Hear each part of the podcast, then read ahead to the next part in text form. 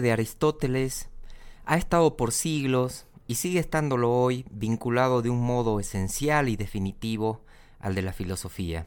Su genio, su permanente actitud crítica y desmitizante, su intuición creadora y su espíritu sintético y sistematizador justifican aquel vínculo de modo tal que hacen de él el filósofo por antonomasia.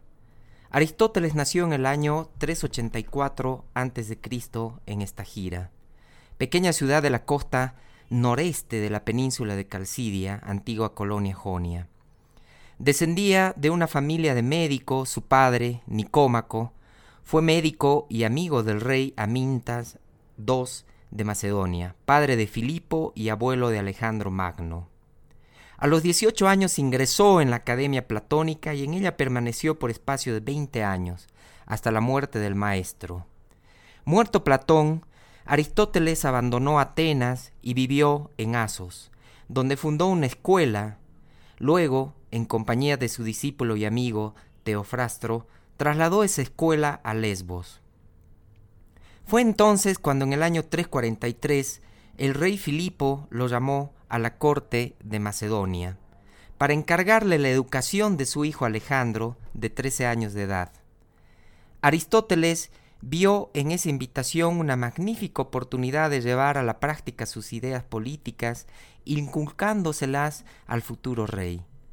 Era firme la convicción de Aristóteles sobre la misión histórica de una Grecia políticamente unida. Según él, esta Grecia podía y debía dominar el mundo. Los helenos, escribe en la política, están destinados por naturaleza a ser señores de los bárbaros. Esa creencia de Aristóteles fue la causa de su oposición a Alejandro cuando éste pretendió, borrando toda antítesis posible, unificar pueblos y razas en un imperio único. Aristóteles regresó a Atenas hacia el año 335 y allí fundó el Liceo, al que dirigió durante doce años, pues a la muerte de Alejandro Magno tuvo que huir de Atenas. Aristóteles, amigo de la Casa Real de Macedonia, se hizo sospechoso al partido antimacedónico, resurgido después de la muerte del rey. Entonces él, recordando la suerte corrida por Sócrates, se fue a Calcis, donde había nacido su madre, evitando así a los atenienses que pecaran una vez más contra la filosofía. Allí, refugiado en su intimidad, vivió una vida solitaria y desdeñosa, ya de muchas cosas a las cuales antes había adherido con entusiasmo. Él que había mantenido siempre una implacable y lúcida actitud desmitizante en todos los ámbitos del saber, escribió al final de su vida, Cuanto más solidario y abandonado a mí mismo me he encontrado, tanto más he llegado a amar los mitos. Pero quizá toda la batalla desmitizante llevada a cabo por Aristóteles contra lo que era desmitizable estuviera dirigida a preservar en el auténtico mito todo lo que en él hay de maravilloso. Ya al comienzo de la metafísica había escrito, el que plantea un problema o se admira reconoce su ignorancia. Por eso, también el que ama los mitos es en cierto modo filósofo, pues el mito se compone de elementos maravillosos. El mito era, además para Aristóteles, un último vestigio de antiguas sabidurías. No sería difícil, por otra parte, que en sus últimos días hubiera empezado a sentir que su propia filosofía entraba a la dimensión de un mito. Aristóteles murió en Calcis, en una propiedad que había sido de su madre en el año 322, cuando tenía 62 años de edad. Poco antes había redactado su testamento, donde, entre otras muchas disposiciones, pedía que donde quiera que se lo sepultara se pusieran a su lado los huesos de Pitias, su mujer. Werner Jäger, en su libro Aristóteles, que ciertamente constituye un hito definitivo en los estudios aristotélicos, nos ofrece la historia del desarrollo intelectual de nuestro filósofo. En la primera etapa de ese desarrollo Aristóteles es un convencido platónico y sus diálogos juveniles muestran profundamente arraigadas en su espíritu las ideas del maestro. Ello se ve con claridad, por ejemplo, en su primera obra, que es el diálogo Eudemo, donde es fácil rastrear las huellas del Fedón. En ese diálogo, Aristóteles considera la vida terrena como un destierro de la patria eterna y mantiene un firme y permanente pesimismo respecto a aquella vida. En ella es absolutamente imposible que el hombre alcance el bien supremo y por ese motivo es una verdadera desgracia para éste entrar en el ciclo de las generaciones. Se explica entonces que Aristóteles ponga en boca de Sileno estas palabras. Lo mejor para todo hombre es no haber nacido, pero si nació lo mejor es morir lo antes posible. Semejantes ideas desarrolla en otro de sus diálogos del periodo platónico, el protréptico. En él nos invita a dejar la vida voluntariamente y a no extraviarnos en los extraviados caminos que sigue la humanidad. Paulatinamente, sin embargo, Aristóteles fue alejándose del platonismo Pareciera que aún en vida de Platón Aristóteles se opuso a la doctrina de las ideas, aunque la ruptura definitiva se produjo después de la muerte de su maestro, y se hizo explícita en el diálogo de la filosofía. Aristóteles manifiesta con toda claridad que le resultaba imposible aceptar aquella doctrina aún a riesgo de ser acusado de ingratitud, pero ante la verdad hasta los sentimientos más entrañables deben ser sacrificados. Allí tiene su origen el conocido proverbio, amigo de Platón, pero más amigo de verdad. Amicus Plato sed magis amica veritas. A Aristóteles le parecía innecesario e inútil y por tanto un mero complicar las cosas es apelar a un mundo separado de ideas para explicar la realidad que nos rodea. Así lo expresa en la metafísica en cuanto a los que ponen las ideas como causas, buscando comprender las causas de los entes que nos rodean, adujeron otros iguales un número a estos, como si uno al querer contar creyera no poder hacerlo cuando las cosas son pocas y si cuando se han hecho más numerosas. La teoría de las ideas no hace otra cosa, según Aristóteles, que proyectar las cosas sensibles en un mundo supraceleste, hipostasiando en él los actos de nuestros sentidos, sin lograr con ello ninguna explicación. Escuchemos. Aunque esta doctrina tiene dificultad en muchos sentidos, nada es más absurdo que afirmar que hay otras sustancias además de las que vemos en lo circundante decidiendo que éstas son iguales a las sensibles, excepto que ellas son eternas y las otras corruptibles. Afirmar de este modo que existe el hombre en sí, el caballo en sí, la salud en sí, y no agregar nada más haciendo de este modo como aquellos que dicen que hay dioses pero de forma humana. En realidad, ni estos hacen otra cosa de que hombres eternos, ni aquellos, al crear las ideas, hacen otra cosa sensibles eternas. Para colmo de dificultades, estas ideas de ningún modo pueden explicar ningún movimiento ni cambio en las cosas sensibles, ya que están separadas de ellas. Pero lo que con más perplejidad se preguntaría uno es por el aporte de las ideas a los entes sensibles, tanto a los eternos como a los que generan y corrompen, pues no causan en ellos ni movimiento ni ningún cambio, dice Aristóteles. En definitiva, el mundo de las ideas muestra para Aristóteles su total inutilidad, y cuando por medio de él se quiere explicar la realidad en la cual vivimos, solo se logra expresar frases vacías. La solución para todas estas dificultades está, según Aristóteles, en desechar aquella teoría y, y, forjar una nueva concepción de lo verdaderamente real, o sea, de lo que verdaderamente es ente.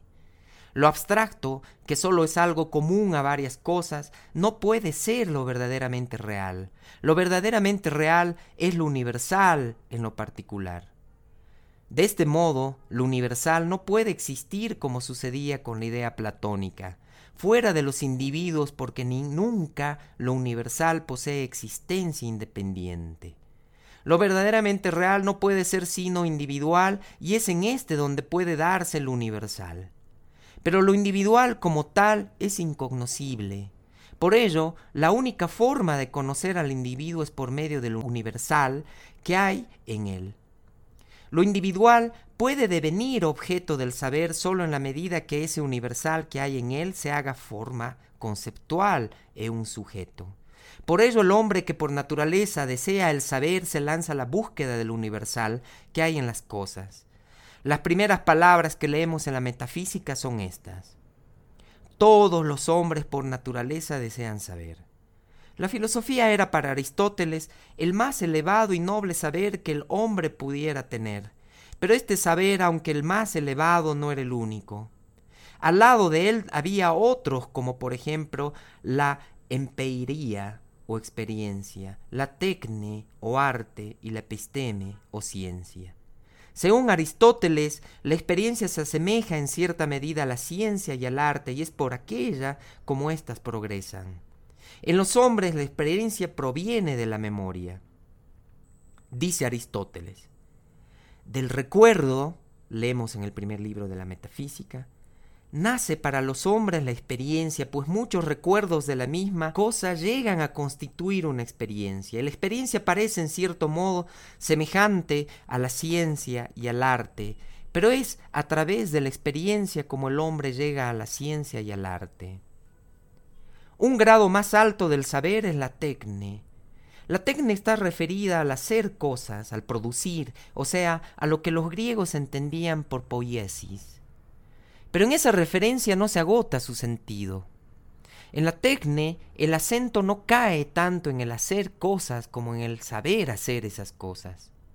Técnico es el que sabe hacer y porque se requiere el saber es por lo que la tecne se aproxima a la ciencia. Ahora bien, ¿cuál es la diferencia entre experiencia y arte o tecne? La diferencia está en que la tecne ha superado lo individual, la individualidad, en que se mueve la experiencia y adviene a un conocimiento de lo general y por tanto a un conocimiento de las causas que la experiencia ignora. Mientras el hombre de experiencia solo sabe que tal cosa existe, al que posee una tecne, sabe el porqué y la causa de esa cosa. Las palabras de Aristóteles son estas. Nace el arte cuando de muchas observaciones experimentales surge una noción universal sobre los casos semejantes.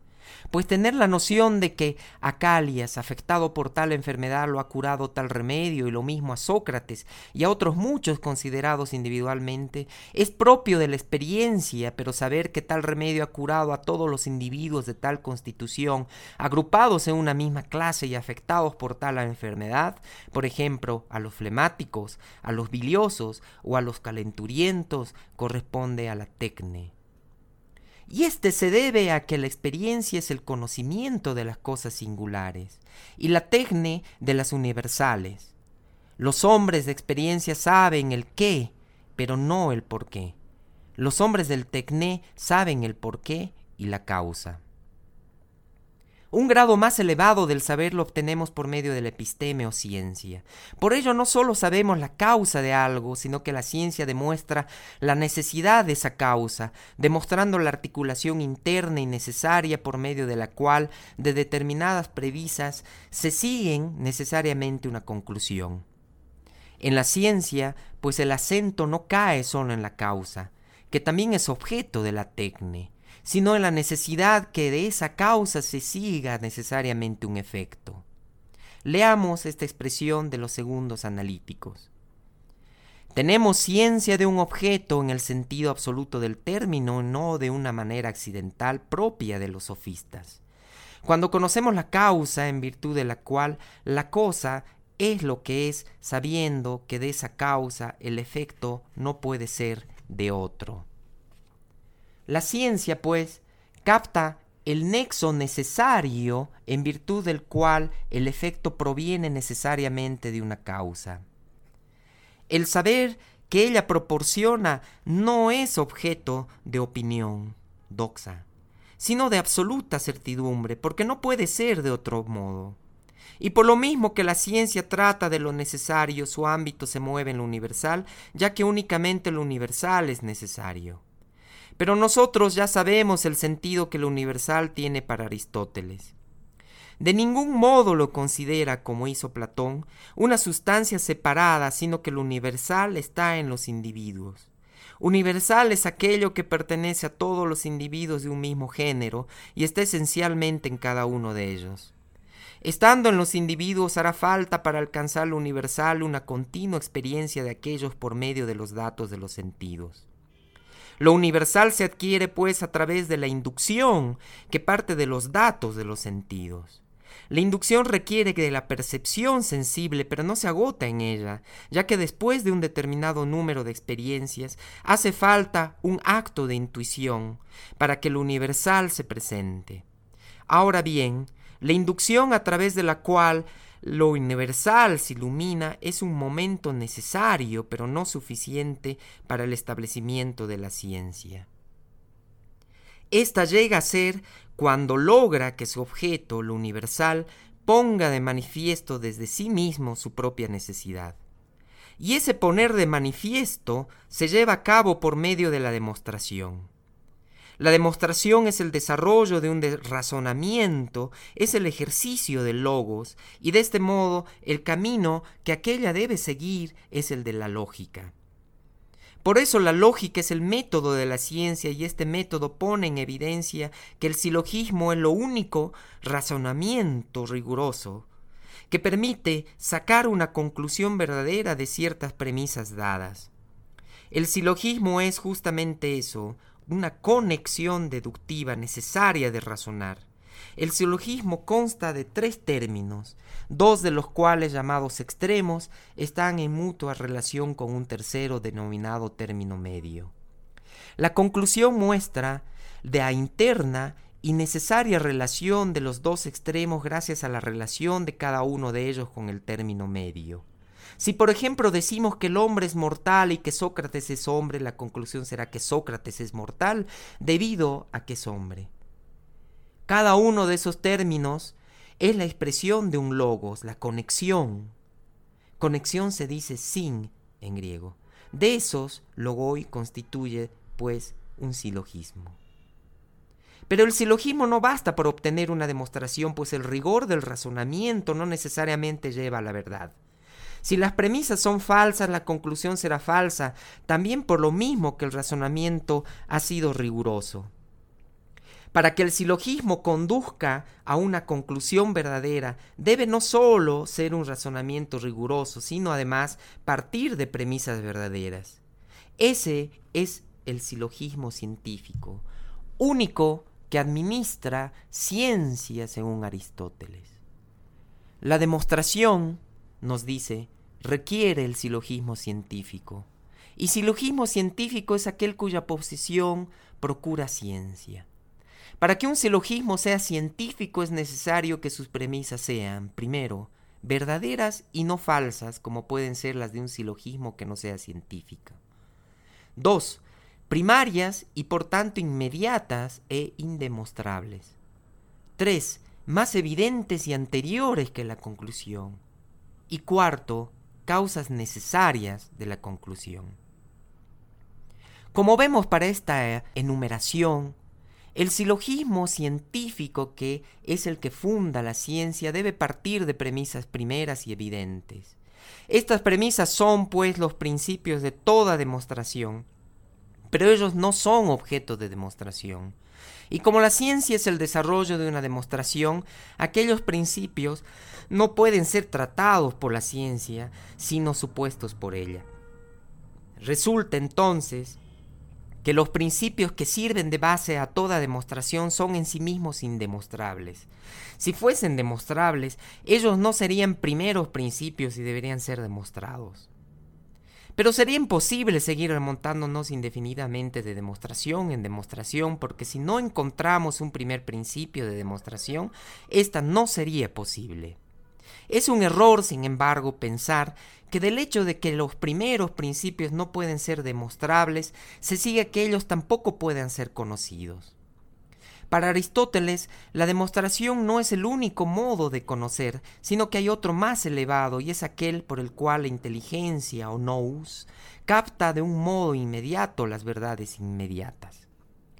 Los primeros principios de toda demostración no son pues demostrables, sino mostrables a una intuición del nous. No son objeto de la ciencia, sino fundamentos de ella.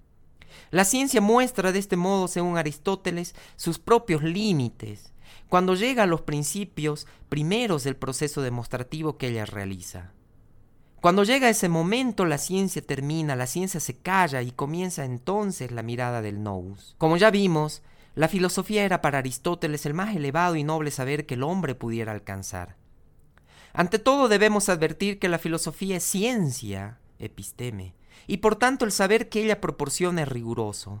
Pero además la diferencia, o a diferencia de las otras ciencias, se remonta a los primeros principios captados por el nous y los hace objeto de la ciencia que ella es. La filosofía entonces asume y trata de aclarar no sólo los principios de cada ciencia, sino también los principios comunes a todas las ciencias, y por tanto los principios más universales. Al asumir estos principios de ningún modo lo hace dogmáticamente, sino aceptando todos los problemas y dificultades, aporías, que ellos ofrecen. A través de estas dificultades la, filosofía se busca a sí misma. Y justamente Aristóteles llama a la filosofía setumen episteme, la ciencia que se busca. En el tercer libro de la metafísica leemos, es necesario con relación a la ciencia que buscamos examinar primero las dificultades que es preciso plantearse en primer lugar. Por eso es preciso considerar bien antes todas las dificultades, por las razones expuestas y por los que investigan sin haberse planteado antes las dificultades son semejantes a los que desconocen a dónde se debe ir. Y, además, ni siquiera conocen si alguna vez han encontrado o no lo buscado, pues el fin no es manifiesto para quien así procede, pero si lo es para el que se ha planteado antes las dificultades. La filosofía hace suyo el estudio de los primeros principios que, al ser comunes a todas las ciencias, no son el objeto de ninguna de ellas en particular. Y como estos principios, primeros principios, extienden su vigencia a la totalidad de las cosas, la filosofía tiene como propio el estudio de esa totalidad. Mientras las diversas ciencias particulares acotan y circunscriben un aspecto o una parte de esa totalidad y sobre esa parcela trabajan, la filosofía hace a la totalidad misma su objeto de estudio y conoce a las cosas en función de esa totalidad. La filosofía trata, pues, sobre todas las cosas, aunque no en lo que ellas difieren entre sí, lo cual interesa a las ciencias particulares, sino en lo que ellas coinciden, en lo que ellas tienen de común. Ahora bien, por diferentes que sean un hombre, un árbol, una piedra, un número, un astro, todos coinciden en el ser, ya que todos son el ser. Entonces, como coincidencia de todas las cosas, por opuestas que ellas sean, es el objeto propio de la filosofía. Las ciencias particulares consideran al ser, identificado con la totalidad, siempre bajo un determinado aspecto y nunca en sí mismo. Considerar en cambio al ser en sí mismo, considerar al ser en cuanto ser, es privilegio de la filosofía. Y como todas las cosas en la medida que son participan del ser, todas ellas son entes. Ente es, entonces, lo que participa del ser.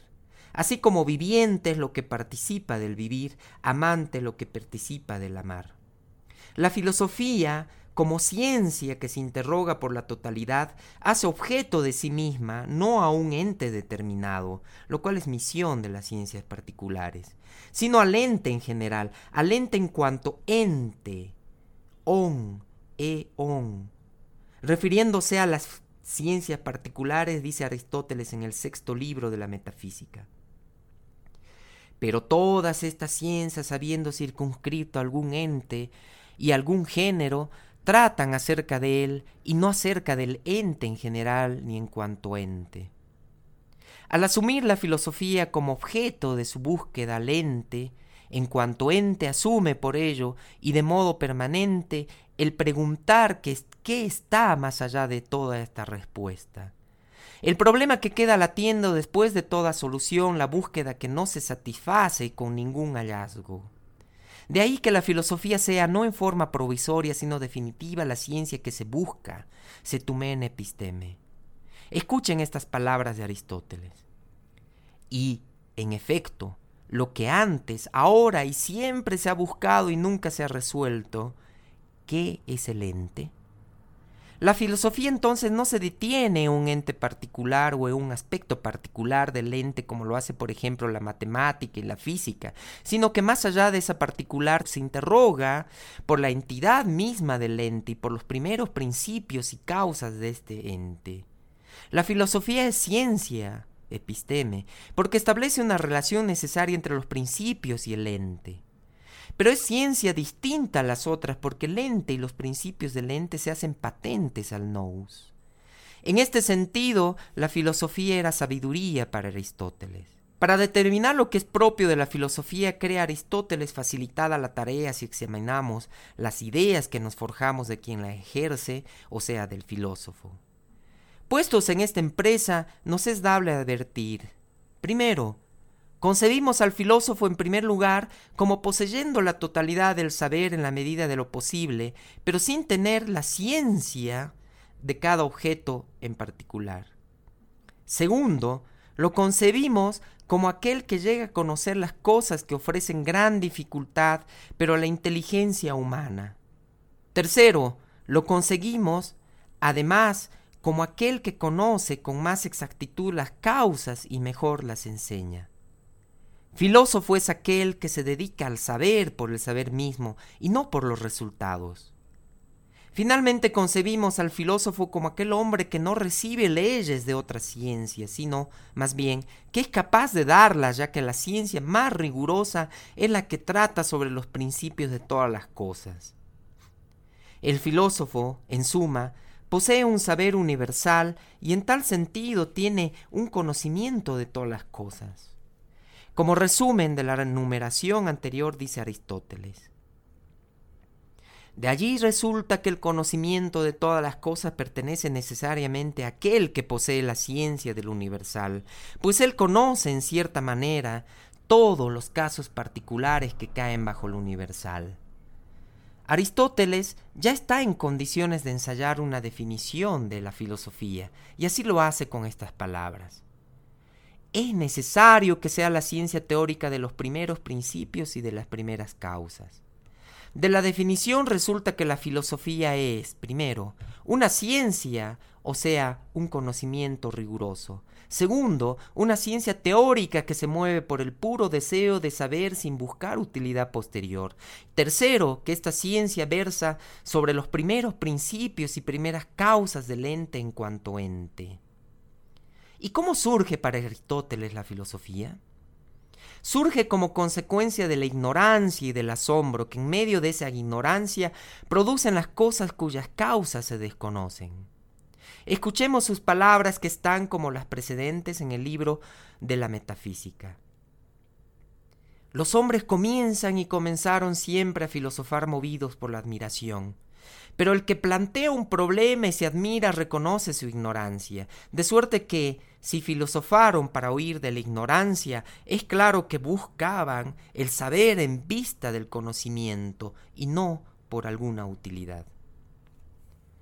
Permanentemente es consciente Aristóteles de lo alejada que está la filosofía de nuestras inmediatas necesidades. Pero esto lejos de rebajarla le otorga el sello de su propia jerarquía. Refiriéndose a ella dice, Todas las otras ciencias son más necesarias que esta, pero mejor ninguna. Es decir, que cualquier otra ciencia posible es más necesaria que la filosofía y satisface más inmediatamente las necesidades vitales del hombre.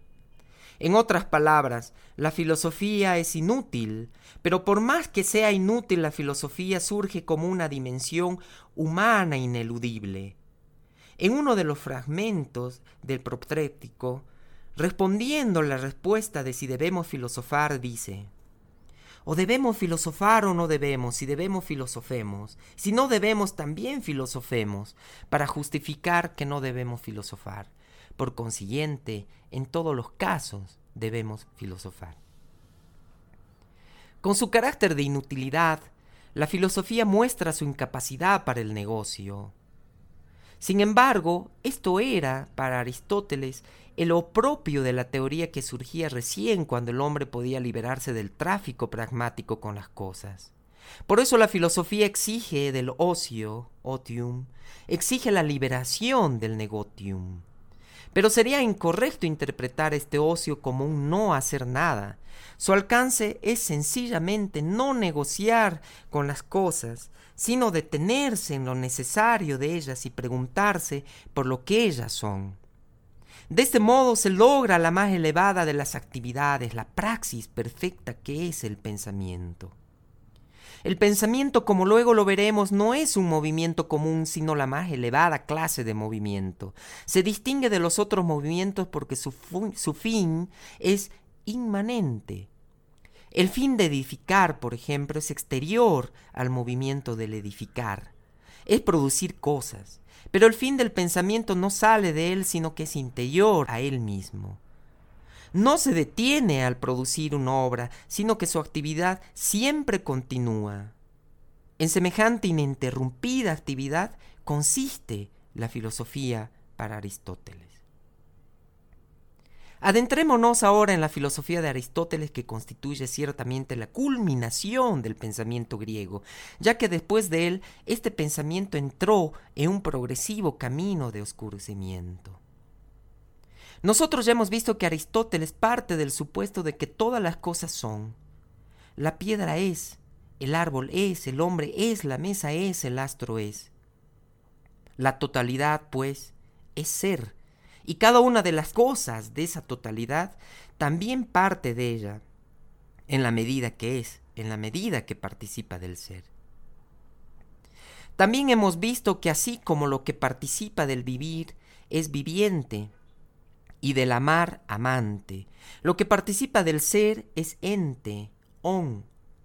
On es el participio del infinitivo einai, verbo griego que significa ser.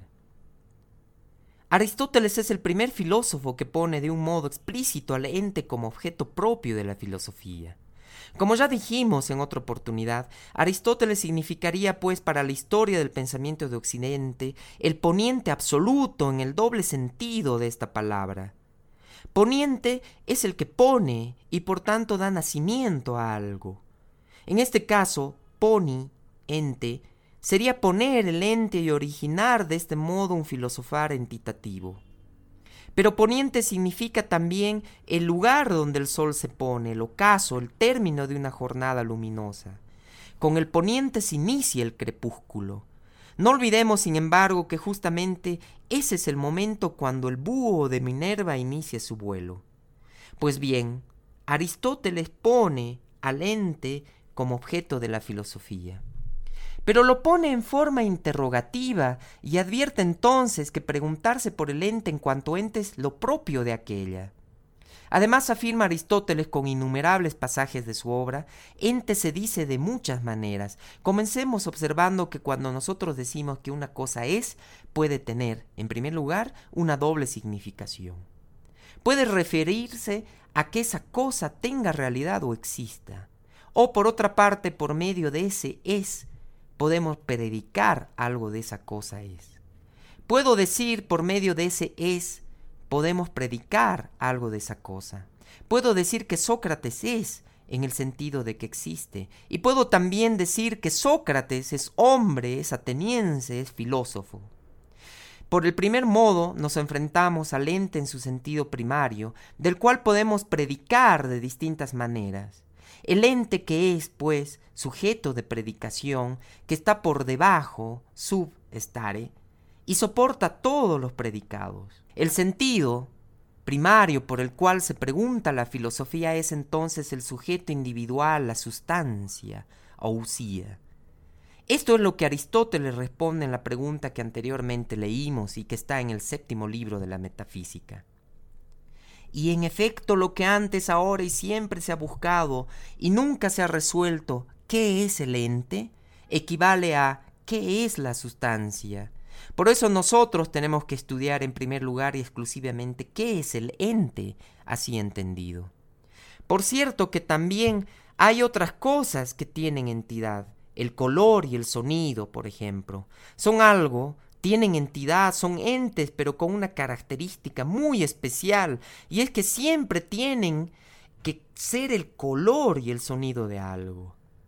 Ese algo que está debajo del color y del sonido es la sustancia, y es la sustancia lo que de un modo primero y principal debemos llamar ente.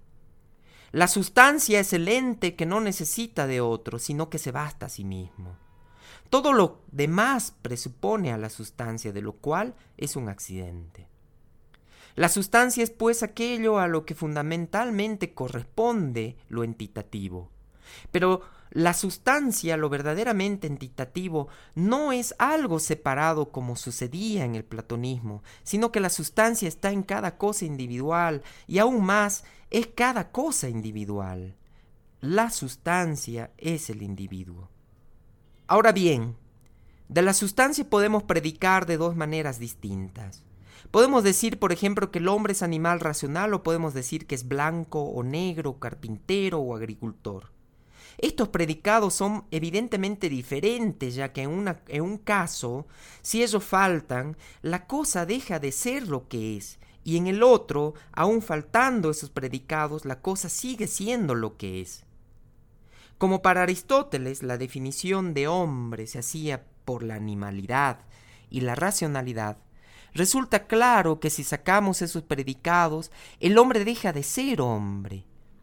En cambio, si decimos que el hombre en vez de ser blanco es negro y en vez de ser carpintero es agricultor, en ningún caso el hombre deja de ser hombre. Los primeros son los predicados esenciales, los segundos los predicados accidentales. Los predicados esenciales están aludiendo, obviamente, a lo que la cosa es, al qué de la cosa, a su quiridad. Están aludiendo en suma a lo que Aristóteles llama esencia. La esencia es lo que la cosa es, lo que constituye a la cosa, y por eso se corresponde con la sustancia. Pero la esencia tiene una relación más directa con la definición, con el concepto mediante el cual la sustancia se refleja en el entendimiento. Su realidad, pues, es derivada y secundaria y por ello también se la llama sustancia segunda. Esencia es lo que esencialmente se predica de la sustancia. Pero mientras en esta el acento cae en lo individual, en la esencia el acento cae en lo que puede ser objeto de definición y por tanto universalizarse. Sustancia y esencia en suma son la misma cosa pero consideradas desde perspectivas distintas. La sustancia, ya lo hemos visto, es el sujeto individual que no necesita de otra cosa para existir y es de ella de la que se hace toda predicación posible. En cambio, lo que de ella se predica, tanto en la predicación esencial como en la accidental, no puede tener una existencia independiente, sino que necesita de la sustancia como sujeto último. A los géneros supremos de la predicación, Aristóteles llama categorías. Categoría es entonces el predicado que hace referencia a que algo es sustancia o una manera determinada de ser de esa sustancia, o sea, un accidente. Aunque a veces, como en la física, habla de ocho categorías, en el Tratado de las Categorías Aristóteles ofrece una lista de diez. 1. La sustancia, como hombre, caballo. 2. La cantidad, como dos metros de largo. 3. La cualidad, como blanco. 4. La relación como doble mitad. 5. El lugar como en el mercado, en el liceo. 6. El tiempo como ayer, mañana. La posición como sentado, parado. El estado como calzado, armado. La acción como corta, quema. La pasión como es cortado, se quema. Incluir en esta lista a la sustancia ofrece una cierta dificultad, ya que como hemos dicho, categoría es lo que se predica de una sustancia individual. Pero la sustancia también puede ser predicado, como cuando decimos, por ejemplo, que el hombre es una sustancia o que la piedra es una sustancia. De todas estas categorías es evidente que la primera y fundamental es la sustancia, y que las nuevas restantes son modos de ser o accidentes de la sustancia en sí. Las categorías enumeran en definitiva las muchas maneras en que el ente se puede decir y entre ellas la sustancia afirma su prioridad. Al comenzar el séptimo libro de la metafísica leemos El ente se dice de muchas maneras, pues por una parte significa la esencia y el individuo determinado y por otra la cualidad, la cantidad o cualquiera de los otros predicados de esa clase. Pero entre estos sentidos del ente es evidente que el ente en sentido primero es la esencia, que significa la sustancia, y los otros se llaman entes por ser cantidades o cualidades o afecciones o alguna otra cosa del ente en ese sentido. Las palabras aristotélicas nos indican con claridad que sólo a la sustancia le corresponde de un modo originario y absoluto el ser ente. La cantidad, la cualidad y las demás categorías también tienen entidad, pero no lo tienen en sentido absoluto, sino solo por su referencia a la sustancia.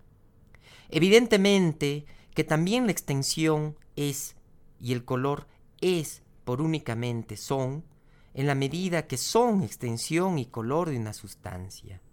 De modo entonces que la entidad no es idéntica cuando la predicamos de la sustancia y de las otras categorías. No tiene siempre la misma significación y no es por tanto un término unívoco, pero tampoco la predicamos de un modo totalmente diferente y no es por ello un término equívoco. Siempre la predicamos por referencia a una realidad primaria a la que pertenece por excelencia. Eso es lo que Aristóteles entiende por analogía y lo explica con el ejemplo de la salud.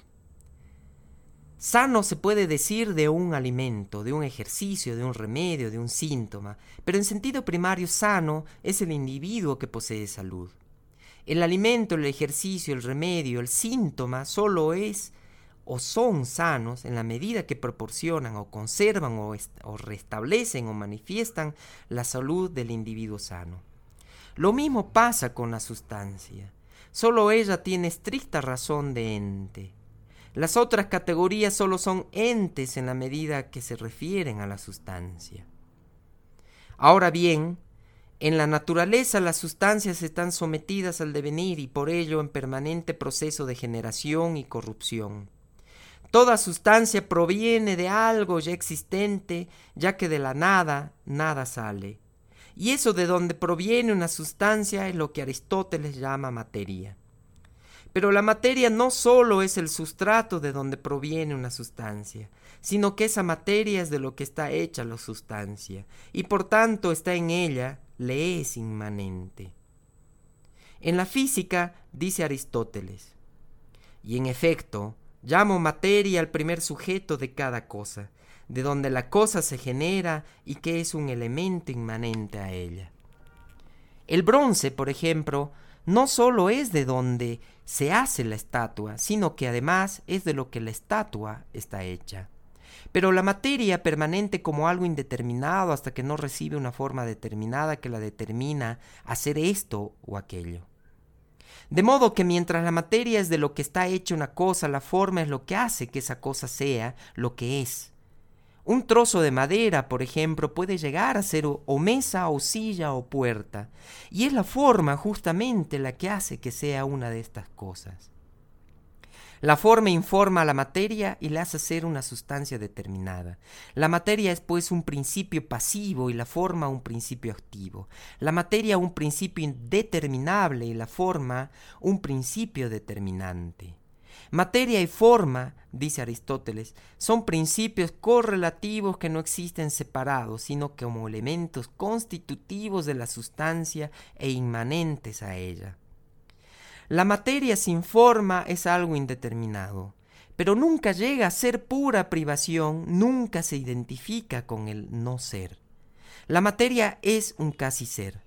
Es algo que aunque actualmente no constituye una sustancia, está orientada a serlo. Es una sustancia en potencia. En el libro octavo de la metafísica leemos esto. Al decir materia me refiero a la que no siendo un acto algo determinado, es en potencia algo determinado. La relación materia-forma nos conduce entonces a la otra relación fundamental en, Aristóteles, la de potencia-acto.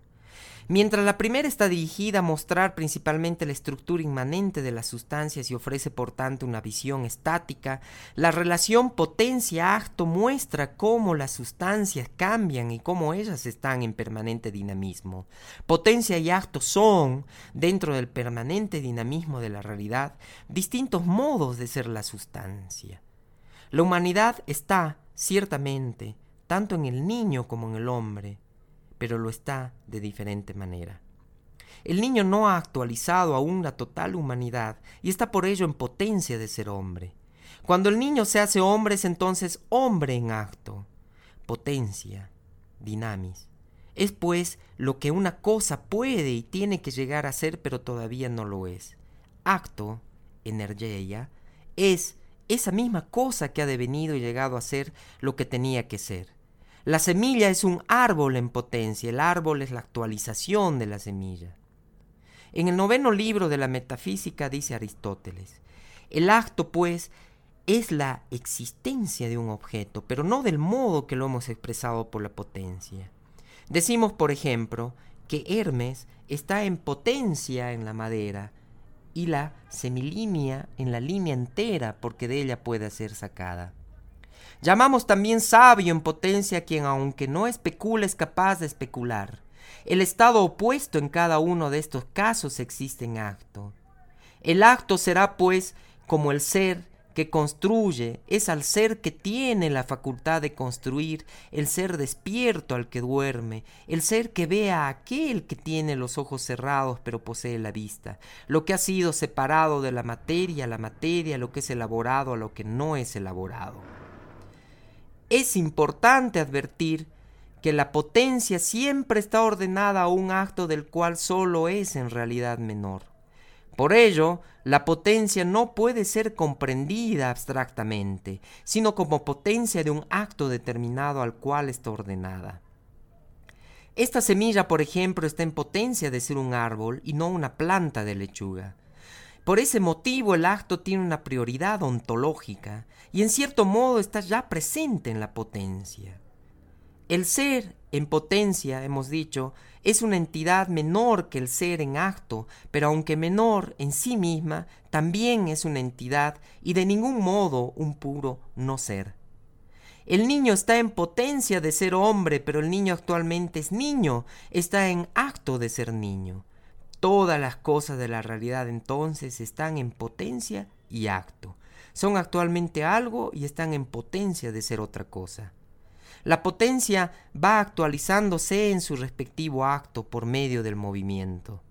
El movimiento es justamente el paso de la potencia al acto. Es el proceso de actualización, como lo expresa Aristóteles en física. Movimiento es el acto de un ente en potencia en tanto que está en potencia. Esta definición nos señala un proceso en el cual la cosa todavía no se ha actualizado en lo que ella pueda llegar a ser. El movimiento aparece como un acto que sin embargo no es un acto puro y está refiriéndose a una potencia que sin embargo no es pura potencia. Por eso en Aristóteles hay dos formas de concebir el movimiento. Una, el movimiento propiamente dicho. Otra, el movimiento que el acto es. Movimiento propiamente dicho llama todas las acciones que no constituyen ellas mismas un fin, telos, aunque tengan un fin, un término, peras. Por eso, cuando llegan a su término, peras, este es distinto de la acción. Una cosa es edificar y otra el haber edificado una obra.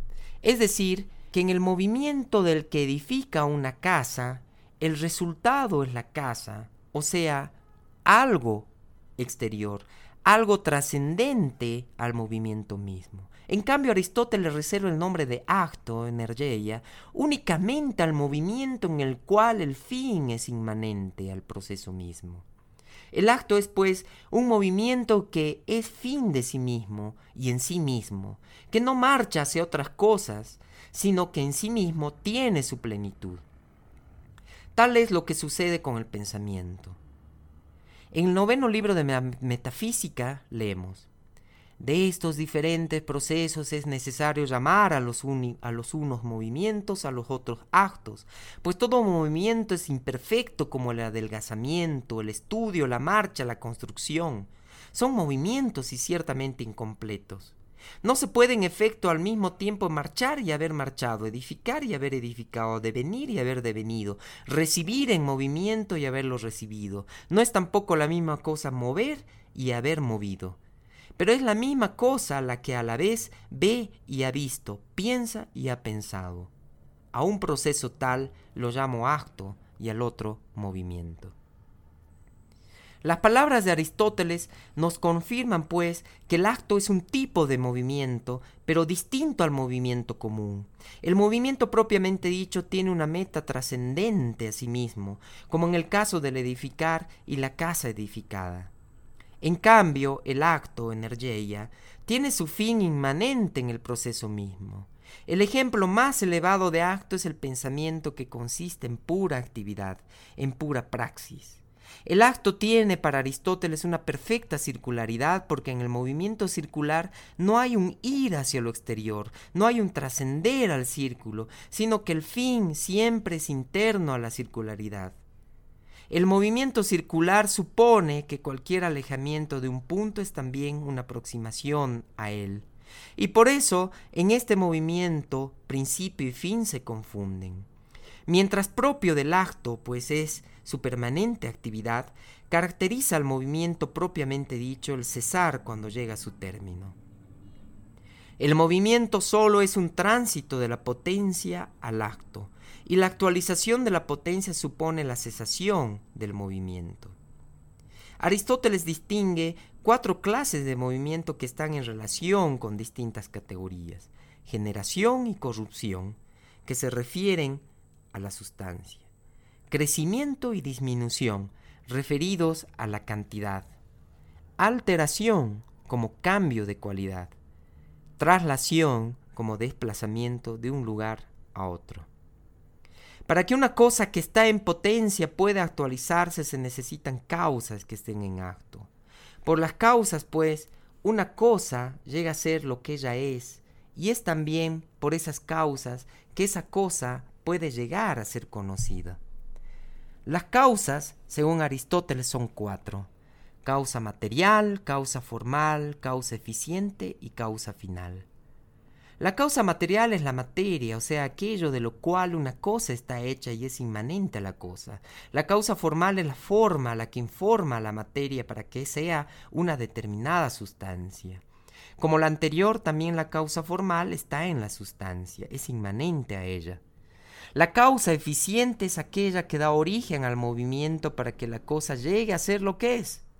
Por último, la causa final es aquella que tiene razón de fin, o sea, aquello con relación a lo cual una cosa es hecha. Estas dos últimas causas no están en la cosa, no son inmanentes a ella, sino trascendentes. En el quinto libro de la metafísica dice Aristóteles, se llama causa en un primer sentido la materia inmanente de la cual una cosa está hecha. Por ejemplo, el bronce es causa de la estatua y la plata de la copa.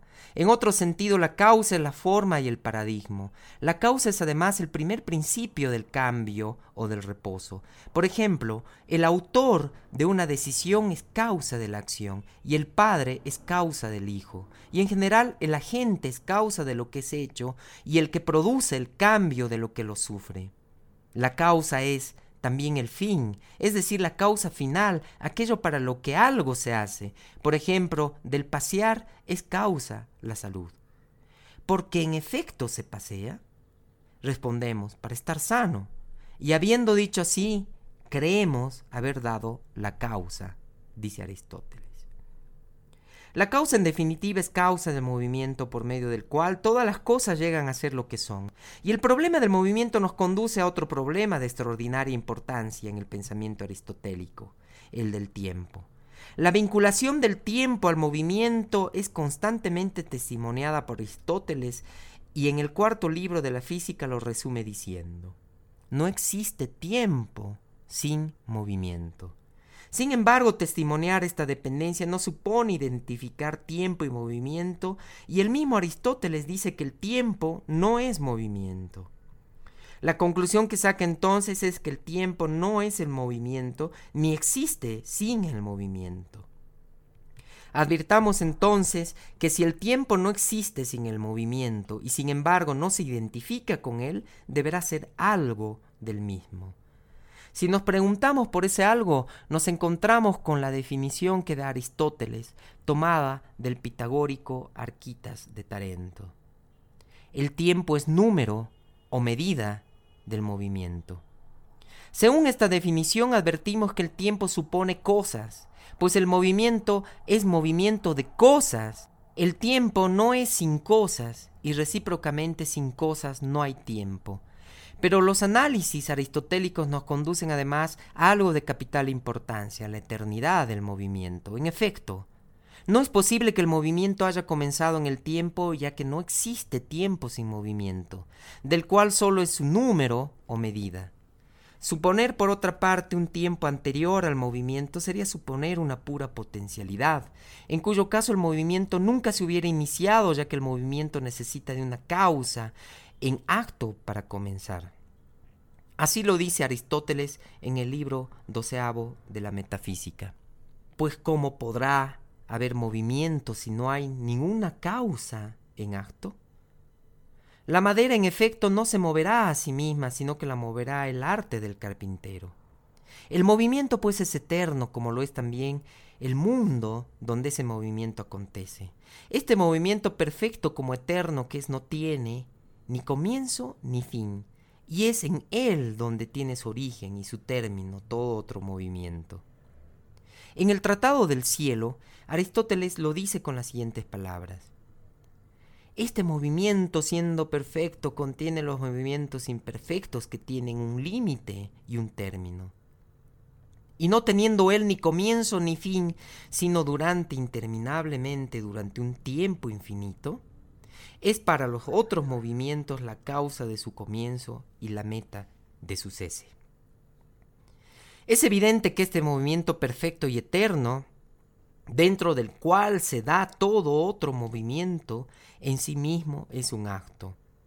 Ese movimiento, en efecto, tiene su fin en sí mismo y nunca llega a un término, sino que infinitamente a sí mismo se continúa en una permanente actividad. Ahora bien, resulta claro que si el tiempo es la medida del movimiento, mensurar un movimiento infinito requerirá un tiempo infinito. Eso es lo que Aristóteles dice en el sexto libro de la física. No es posible recorrer un camino infinito en un tiempo finito, ni un camino finito en un tiempo infinito. Pero si es infinito el tiempo, será también infinita la grandeza recorrida, y si es infinita la grandeza reconocida o recorrida, será infinito también el tiempo. Pero la definición del tiempo debe llevarnos a una última conclusión. El hecho de que él no se identifique con el movimiento, sino que sea su número o medida, supone que haya alguien que numere o mida. Sin mens no hay mensura. Resulta comprensible entonces que cuando Aristóteles se pregunta si el tiempo puede darse sin el alma, responde en la física, si nadie puede contar por naturaleza sino el alma. Y en el alma, la inteligencia, no puede haber tiempo sin alma. Sin alma solo podrá existir el sustrato del tiempo, o sea, el movimiento. El tiempo infinito supone entonces una inteligencia infinita que infinitamente numera o cuenta el infinito movimiento. Y como este infinito movimiento es eterno, lo que la inteligencia está haciendo al contarlo y medirlo es poder poner en orden y medida dentro de la eternidad. La infinitud del movimiento y la infinitud de su medida, el tiempo, nos conduce entonces a la inteligencia infinita, nous, que Aristóteles también llama Dios. A Dios llega Aristóteles como hemos visto a través del movimiento. En el octavo libro de la física nos dice que todo movimiento tiene su causa, pero que es imposible remontarse hasta el infinito en la serie causal, Hay por el contrario que detenerse en una causa primera del movimiento, en un primer motor que mueve sin ser movido y es por tanto un motor inmóvil. Este motor que va a causar todo otro movimiento tiene que estar en acto, ya que al movimiento solo lo origina algo que esté en acto. Y como este motor no tiene movimiento sino que es inmóvil en él, no hay mezcla de potencia, no hay mezcla de imperfección, es acto puro, Dios para Aristóteles es pues la sustancia perfecta, infinita, eterna, cuya esencia consiste en ser acto puro. En el libro doceavo de la metafísica leemos, llamamos Dios a un viviente eterno y perfecto. La vida y la duración continua y eterna pertenece o pertenece pues a Él, ya que esto mismo es lo que Dios es. Las características que Aristóteles advierte en Dios, o como también lo llama el acto puro o motor inmóvil, son las mismas que Parménides atribuía al ser. Por ejemplo, el acto puro, dice Aristóteles, es inmóvil. ¿Por qué es inmóvil? Porque el movimiento supone potencia y el acto puro no tiene potencia. Porque el movimiento supone imperfección, el no cumplimiento todavía de algo, y en el algo puro todo está cumplido, todo está en perfección. Otra característica es la inmaterialidad. Nosotros ya hemos visto que la materia es potencia y por tanto el acto puro no puede tener materia. Por ser inmaterial es único, la materia es, en efecto, principio de individuación y diversidad. Dios es además eterno. Las razones ya las hemos visto. El acto puro no tiene ni comienzo ni término, sino que en él comienza y terminan todas las otras cosas y todos los movimientos. Finalmente, sustancia, ya que el ente en su total perfección y plenitud es sustancia. Ahora bien, el hecho de que el acto puro no tenga movimiento no supone, por cierto, que no tenga actividad. Por el contrario, tiene la suma actividad y aún mejor consiste en ser pura actividad, en ser actividad perfecta. Para los griegos la actividad perfecta es el pensamiento y por tanto la actividad que desarrolla el acto puro es el pensamiento. ¿Y en qué puede pensar un ser perfecto? No puede pensar sino en lo perfecto. ¿Y qué es lo perfecto? Es él mismo. De modo entonces que Dios no puede pensar sino en sí mismo. Por eso Aristóteles lo llama el pensamiento que se piensa a sí mismo, el pensamiento del pensamiento. En el libro doceavo de la Metafísica escribe que la actividad divina solo consiste en pensarse a sí mismo, ya que ella es lo que hay de más excelente, y su pensamiento es el pensamiento del pensamiento. Pero el Dios aristotélico no es una inteligencia abstracta sin ningún contenido, sino que por el contrario esa inteligencia se va determinando con cada objeto, en cada individuo con el cual va identificándose. Con estas palabras lo dice Aristóteles. La inteligencia se piensa a sí misma, concibiendo lo inteligible, pues ella misma deviene inteligible, entrando en contacto con su objeto y pensándolo de manera que hay identidad entre la inteligencia y lo inteligible. De este modo advertimos que Dios, el acto puro de Aristóteles, es inmanente al mundo, y los movimientos que en el mundo transcurren, la realidad del mundo es una determinación de su inteligencia. Y por eso en esa realidad no cabe ni la posibilidad ni el azar, sino la necesidad racional. Cada cosa al realizar su propia perfección realiza la perfección del acto puro, de la totalidad que es Dios.